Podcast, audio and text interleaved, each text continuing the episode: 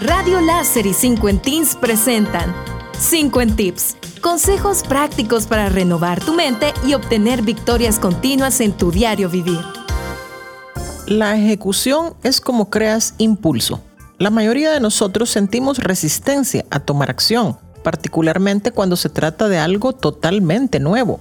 Esto se debe a que es algo que no hemos probado o experimentado con anterioridad aún un nuevo proyecto, un cambio de empleo, un emprendimiento que tenemos dando vueltas en la cabeza, un lanzamiento de un producto o servicio totalmente innovador.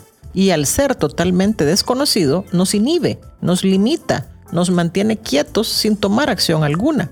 Y así se nos ocurren ideas sobre lo que debemos hacer para lidiar con el miedo.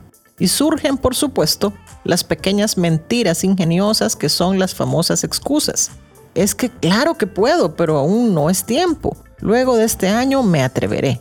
Aún debo capacitarme más para hacerlo. Lo consultaré primero con mi almohada. Quizás no sea el momento idóneo, aún no tengo la inversión necesaria, etcétera, etcétera, etcétera. Nos decimos a nosotros mismos que primero tenemos que confiar en que el proceso sea el correcto, en que el tiempo sea el oportuno, en que el mercado tenga el potencial idóneo, en que la oportunidad sea la propicia. Y no solo eso, también nos decimos que primero debemos confiar en nosotros mismos y en nuestras capacidades. ¿Cómo puedo confiar en que puedo hacer esto? Te preguntas. Quizás no tengo lo que se necesita o quizás no soy el adecuado para hacer esto. Y cuando no sentimos esa confianza en nosotros mismos, vemos eso como una razón para detenernos, para no continuar, porque si no creemos, ¿por qué deberíamos hacerlo? Seguramente porque aún no nos sentimos listos, no nos consideramos preparados, todavía nos sentimos inseguros. Pero si te dijera que en lugar de confiar primero, puedes mejor atreverte a probar, a hacer pequeños experimentos, ¿qué tal si empezamos a escribir unas pequeñas líneas de tu libro? ¿Qué dices si empiezas a cocinar esa receta que te queda tan rica y empiezas a promoverla entre tus amigos?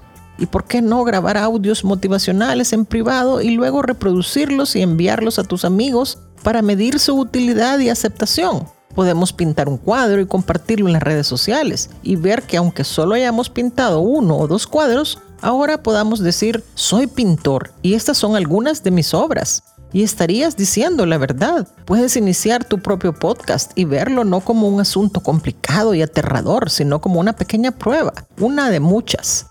La prueba es crítica porque es un reflejo de la acción que se está tomando y eso es lo que nos mantiene vivos, la acción, el fluir, el movimiento, el proceso paso a paso. No podemos quedarnos solo planeando, dudando, adivinando y buscando a tientas esa sensación esquiva e inexistente de tener plena confianza, de estar 100% seguros de algo y tener la certeza de que funcionará.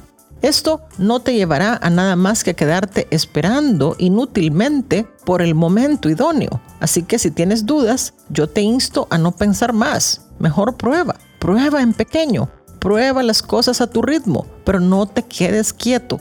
Te aseguro que te irás perfeccionando con cada paso que des. Recuerda que el estancamiento es el final de una vida vivaz, apasionante y real.